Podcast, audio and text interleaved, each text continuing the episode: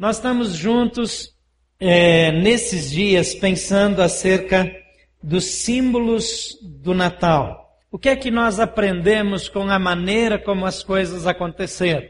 Aquilo que nós guardamos, algumas das práticas que nós temos, elas não são práticas necessariamente baseadas na Bíblia. Por exemplo, Natal, dia 25 de dezembro. Natal não foi em dezembro, Jesus não nasceu em dezembro. Ele nasceu em qualquer outra data. Há quem diga que foi abril, há quem defenda que foi mês de outubro, e tem outras opiniões também.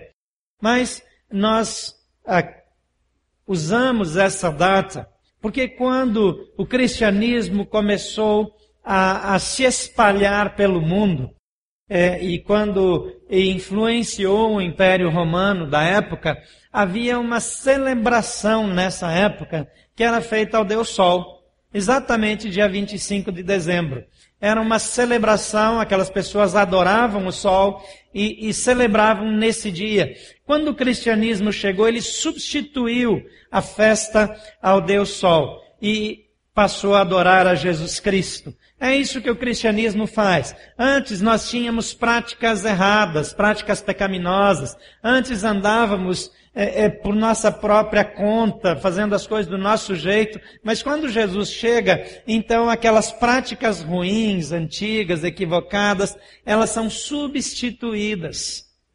Substituídas. Agora tem um novo tempo. Agora tem uma nova época.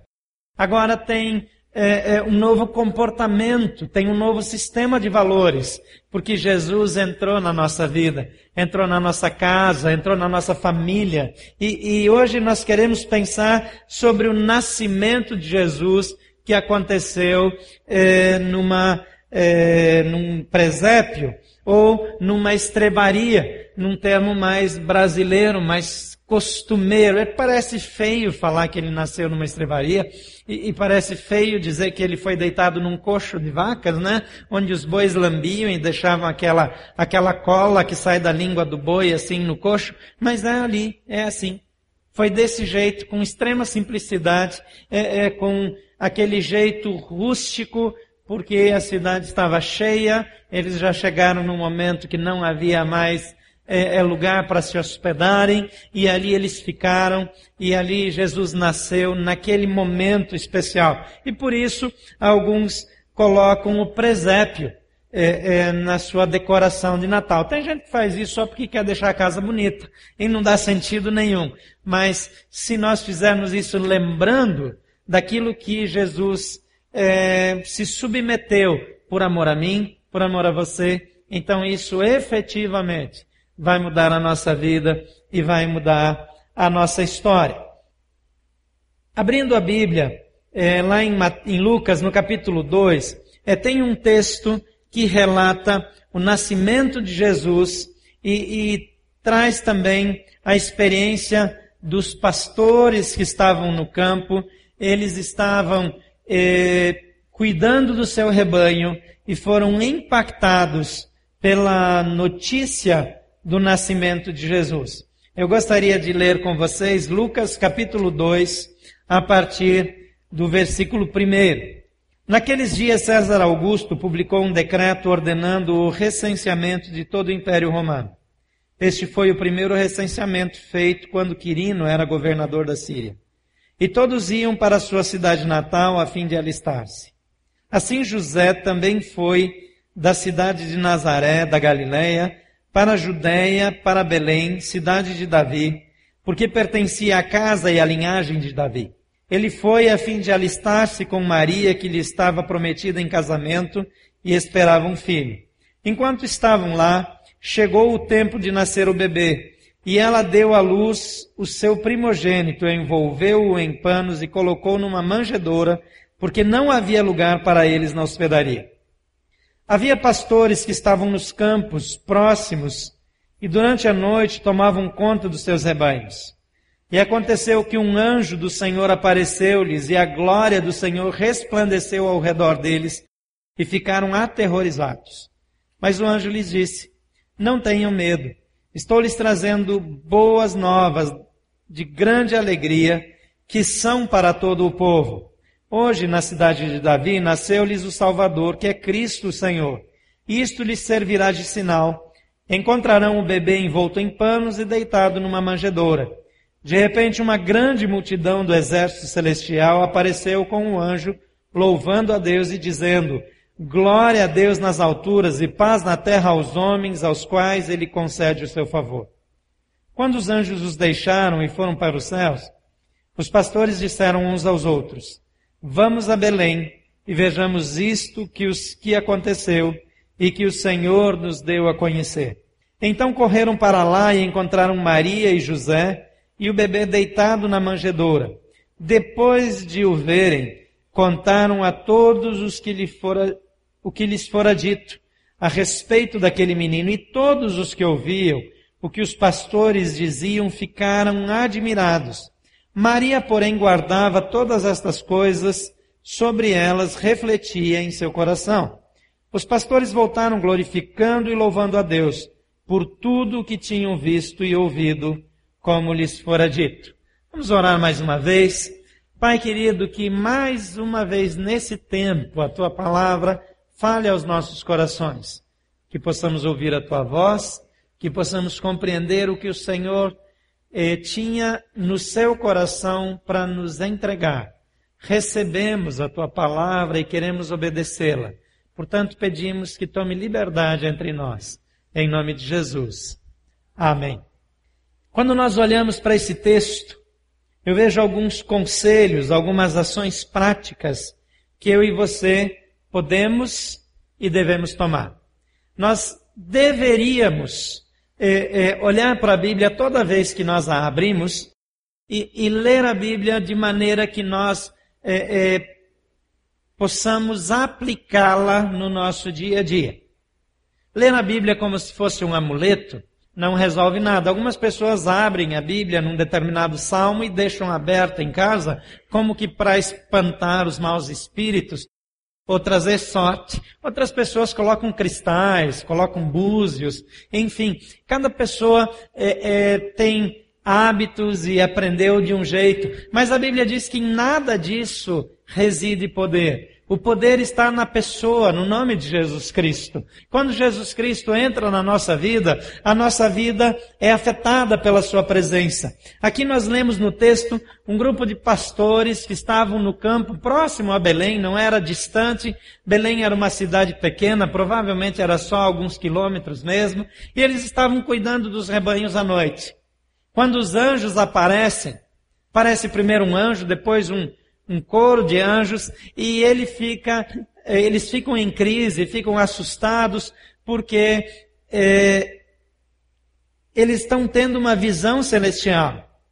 Mas eles entendem que aquilo veio da parte de Deus pela maneira como aconteceu. Deus sempre fala às pessoas de uma maneira que as pessoas entendem. Deus vai falar com você na sua linguagem, de uma maneira clara. Quando o Espírito Santo fala ao nosso coração, também nós somos movidos, inclinados em numa determinada direção por intenção divina. E é isso que nós queremos que aconteça todas as vezes que nós lemos a Bíblia. Agora, olhando para esse texto, a primeira dica é que você deve confiar na providência divina. Deus providenciou o necessário para a sua vida e para a minha vida. O versículo 13 e 14 diz: De repente, uma grande multidão do exército celestial apareceu com um anjo, louvando a Deus e dizendo: Glória a Deus nas alturas e paz na terra aos homens, aos quais ele concede o seu favor. Nada disso aconteceu fora do planejamento divino. Jesus nasceu num período que a Bíblia chama de eh, plenitude dos tempos.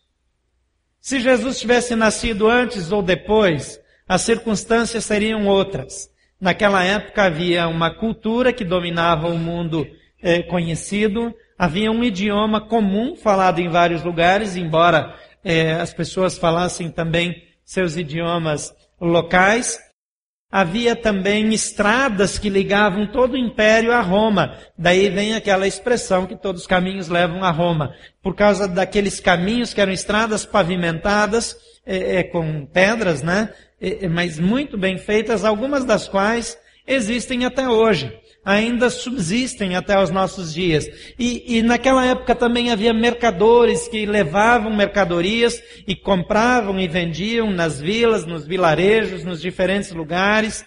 E, e além disso, levavam as notícias. Então, quando alguma coisa acontecia num determinado lugar, eles passavam comentando. E quando eles chegavam, as pessoas se aproximavam para ver o que eles tinham para vender, mas também para saber das novidades. Então, o mundo da época, sem internet, sem televisão, estava preparado para a chegada do Messias. Deus planejou para que essa mensagem chegasse para aquelas pessoas e para mim, para você. Agora ele está dizendo é, é, o texto está dizendo que ah, na, na canção dos anjos, na verdade, está dizendo paz na terra aos homens, aos quais ele quer bem. Jesus é apresentado na Bíblia como o príncipe da paz. Embora as pessoas esperassem alguém que trouxesse uma paz política, Jesus estava trazendo paz para o coração, para o interior, para a vida da pessoa. Deus providenciou por meio de Jesus Cristo para mim e para você. Porque Deus se importa com você. A Bíblia diz que Deus o conhece pelo nome. A Bíblia diz que não cai sequer um fio de cabelo da sua cabeça sem que ele saiba. A Bíblia diz que Deus conhece as estrelas e chama elas pelo nome, que Deus fez cada uma delas. A Bíblia diz que Deus, ele conhece tudo que existe no universo, não só aqui na terra. E mesmo assim ele ama você. Mesmo assim ele olha para você e tem amor por você. Então confie na providência de Deus. Em segundo lugar, você deve escutar a palavra de Deus. O versículo 10 diz: Mas o anjo lhes disse: Não tenham medo, estou lhes trazendo boas novas de grande alegria, que são para todo o povo. Hoje, na cidade de Davi, lhes nasceu o Salvador, que é Cristo o Senhor. Isso lhe servirá por sinal. Encontrarão um bebê envolto em panos e deitado numa manjedoura. Estou lhes trazendo boas novas de grande alegria que são para todo o povo. Todo o povo inclui a mim e a você. A mensagem, a palavra de Deus, quando ouvida, traz bênção para a nossa vida. A palavra de Deus, quando é, chama nossa atenção, produz em nós uma reação. E aqui a mensagem é clara: nasceu o Salvador, nasceu o Messias, nasceu aquele que pode mudar nossa vida, que pode mudar nossa história, nasceu aquele que traz esperança, aquele que pode nos religar com Deus, aquele que pode nos levar a, a, a nos logarmos novamente com o Rei dos Reis, com o Criador, porque o pecado fez com que a nossa conexão caísse. Nós não tínhamos mais conexão com Deus mas por causa de Jesus Cristo podemos nos logar novamente. A presença de Jesus nesse mundo é a boa nova. A presença de Jesus é a fonte de alegria. E por isso nós temos em Jesus um antídoto para a depressão, para a tristeza, para a frustração, para o desânimo. Porque Jesus Cristo traz alegria para a nossa vida. A presença dele muda a nossa história. A palavra de Deus agora entregue a nós escrita. A palavra de Deus, também reforçada em nosso interior pela presença do Espírito Santo de Deus, traz notícias boas, traz notícia de cura, traz notícia de restauração da família, traz notícia de restauração do casamento, traz notícia de uma depuração nos valores, muda tudo e muda todo aquele que dá ouvidos à palavra de Deus. Não adianta apenas é, saber que existe, mas precisa dar ouvidos e atender. Em terceiro lugar, você deve receber a promessa de Deus. Deus tem promessas para a sua vida. A Bíblia tem mais de quatro mil. Agora, promessa divina é promessa que se cumpre. A Bíblia diz que Deus não é homem para mentir e nem filho do homem para se arrepender. O que ele falou, ele vai cumprir. Se ele prometeu, ele faz. Deus cumpre a sua palavra.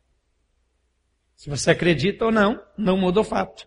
É como a lei da gravidade. Se você ignorar a lei da gravidade, subir num prédio e sair pela sacada, provavelmente você vai morrer, ou pelo menos se machucar muito, se não for num andar muito alto.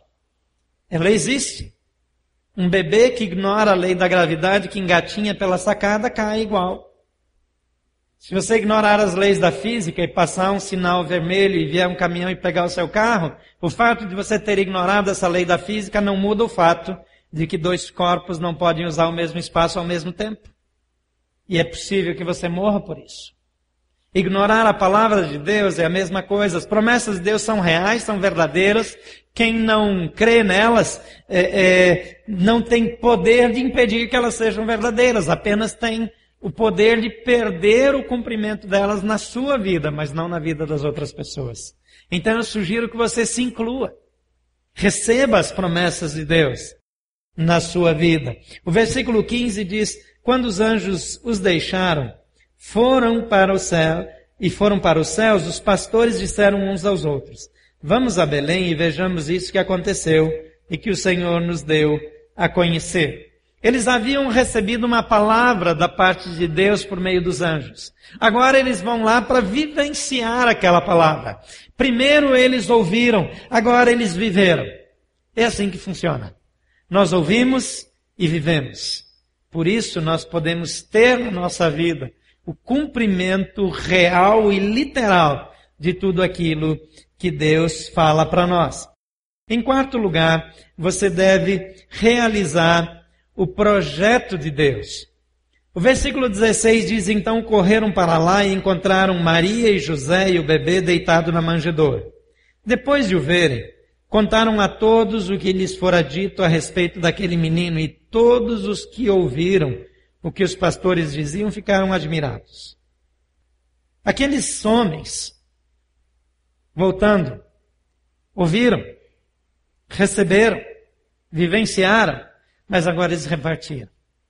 Quando eu era criança, o meu pai fazia uma festa de Natal e ele gostava de arrumar uma árvore de Natal, mas ele botava a gente para fora da casa e, e, instigava a nossa curiosidade. Ele gostava de fazer mistério sobre isso.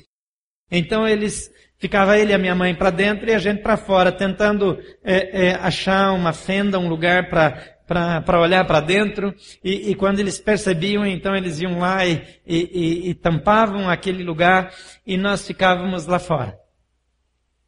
Depois a gente tinha que tomar banho num chuveiro na parte externa, trocar de roupa, colocar a roupa de domingo, roupa de ver Deus, né? Colocar a roupa de domingo, assim, aquela roupa mais bonita, mais arrumada, e daí nós entrávamos um a um. Mas o meu pai arrumava a árvore, embaixo da árvore ele colocava os presentes. Só que ele ia lá, pegava a gente e dizia, agora você fecha os olhos. Aí ele conduzia a gente. Agora você olha para cima e só olha para a árvore de Natal. Eu achava aquilo uma maldade, quase uma tortura, porque eu queria olhar para baixo da árvore de Natal. Para ver se esse ano o pacote era grande ou pequeno. Mas dizia, olha para cima. Aí depois ele deixava a gente olhar para baixo. E aí trazia um a um. Mesmo que a gente olhava para baixo e encontrava o nosso nome escrito, a gente precisava sentar e aguardar. E aí meu pai nos juntava, ele abria a Bíblia e ele lia as passagens do nascimento de Jesus. E ele dizia: Jesus é o maior presente. Nós olhamos para a árvore, olhamos para o céu primeiro, para saber que Jesus é o nosso maior presente. Esse presente que está embaixo é só um efeito colateral. Ele disse: Nós damos presentes porque eh, nós nos alegramos tanto com o que Deus nos deu, que nós também queremos presentear. Nós queremos repartir a alegria. E nós saímos e repartimos a alegria porque Jesus nasceu. E Ele nasceu na nossa vida, e Ele mudou a nossa vida. Então nós queremos repartir a alegria. Naquela época eu ficava mais feliz mesmo quando abri o pacote. Mas cantávamos aqueles hinos de Natal. Todo ano os mesmos. 17 anos que eu morei na casa do meu pai, 17 vezes, cantamos os mesmos hinos, lemos os mesmos textos. E aquilo ainda me enche de saudade até hoje.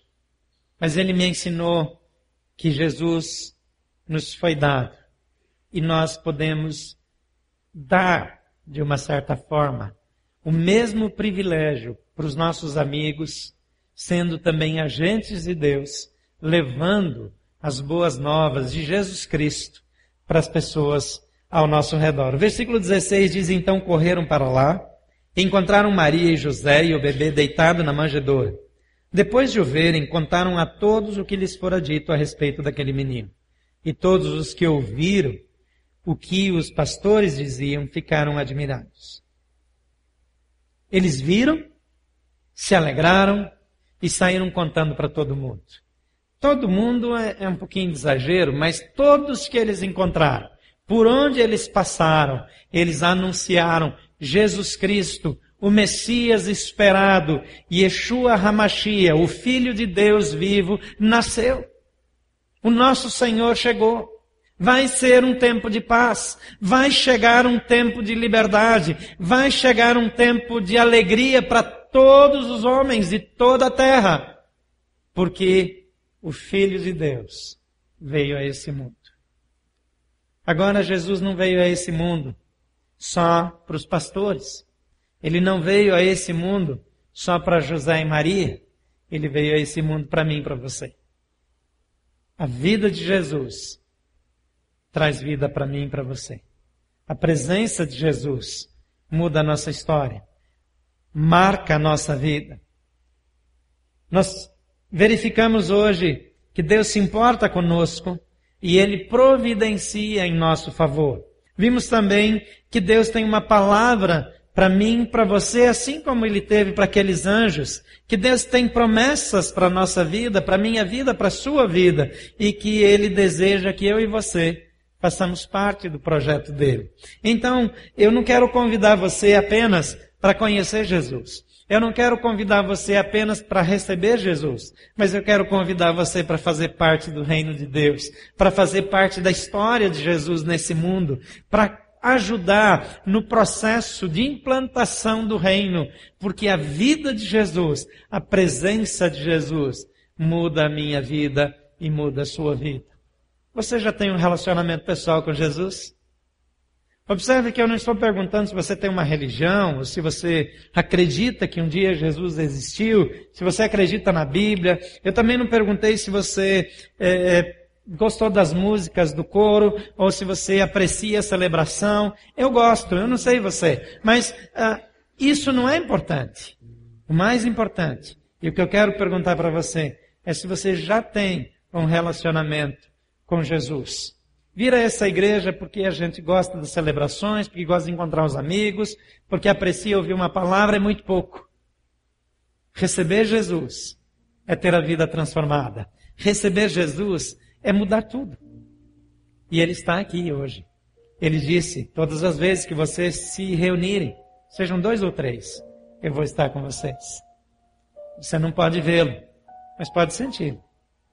Você não pode vê-lo, mas pode deixar Ele tocar na sua vida. Ele conhece a sua dor, conhece a sua história, conhece seus traumas, conhece todas as coisas erradas que você fez. Mesmo assim, Ele te ama e escolheu você para morrer no seu lugar, para te dar uma vida. Mais uma vez eu pergunto: você já conhece Jesus como um amigo pessoal? Há 38 anos atrás, eu conheci Jesus Cristo. Antes ele era o Senhor do meu pai, da minha mãe, lá da igreja. Mas há 38 anos, Jesus entrou no meu coração. Eu me relaciono com Ele desse tempo. É tempo suficiente para saber quem Ele é, para saber que Ele é real, para saber o quanto Ele me ama, para experimentar as promessas dEle, para viver milagres incontáveis. Porque Jesus é real. Por favor, feche seus olhos. A Bíblia diz que para ter um relacionamento com Jesus, você precisa, em primeiro lugar, acreditar que Ele é Filho de Deus, crer que Ele é Filho de Deus, Filho de Deus enviado a esse mundo. Em segundo lugar, aceitar o perdão, a reconciliação, o sacrifício que Ele fez aqui, por mim, por você. É Ele que nos conecta com o Senhor. É Ele que nos conecta com o Pai. É Ele que muda a nossa vida e muda a nossa história. Você quer Jesus na sua vida? Você gostaria de entregar o seu coração para Ele e dizer: Vem Jesus, entra no meu coração, entra na minha vida. Eu quero as tuas promessas, eu quero a tua palavra, eu quero as boas novas da tua presença. Faça essa oração. Vou pedir que todos repitam comigo para ajudar. Você que já fez, não vai atrapalhar a sua vida, mas pode abençoar alguém que não faria sozinho. Então diga comigo, Senhor Jesus, eu creio que tu és o Filho de Deus que veio a esse mundo para mudar a minha vida e a minha história. Eu creio no seu nascimento. Eu creio que o Senhor também morreu numa cruz, onde eu merecia morrer, para me perdoar e me ligar com o Pai. Nessa noite, eu te aceito como meu Salvador e meu Senhor. Entra no meu coração, entra na minha vida e muda a minha vida para a tua glória, em nome de Jesus. Amém. Por favor, continue com seus olhos fechados. Eu gostaria de orar por você que fez essa oração com sinceridade, recebendo a Jesus hoje. Se você quer validar essa oração na sua vida e logar-se com Deus por meio de Jesus Cristo, Enquanto eu oro, mantenha uma de suas mãos erguidas, dizendo: Deus é comigo, eu estou fazendo essa oração, é para mim. Mantenha sua mão erguida enquanto eu oro. Depois que eu terminar, você pode baixar. Isso é um gesto muito mais para Deus do que para mim. Você que nos acompanha na sua casa pode fazer a mesma coisa. Pai querido, em nome de Jesus, eu oro por cada uma dessas pessoas que está com a sua mão erguida agora. Oh, Pai, eu te agradeço porque Tantas pessoas estão dizendo: Eu quero Jesus Cristo na minha vida. Papai, a tua palavra diz que quando eles dissessem isso, o Senhor os receberia. O Senhor escreveria os seus nomes num livro eterno, de onde o nome deles nunca mais seria apagado. O Senhor daria para eles o direito de serem filhos de Deus. E o Senhor os levaria um dia para o céu com Jesus Cristo. A tua palavra diz que eles, ao orarem assim, se tornam herdeiros das tuas promessas e podem viver as tuas verdades a cada dia. Por isso, Pai, eu os abençoo em nome de Jesus e declaro sobre eles o cumprimento da tua palavra. Que o Senhor traga sobre eles vida em abundância. Que o Senhor possa transformar as suas vidas para que eles possam experimentar a tua graça e o teu favor eu oro em nome de Jesus. Amém.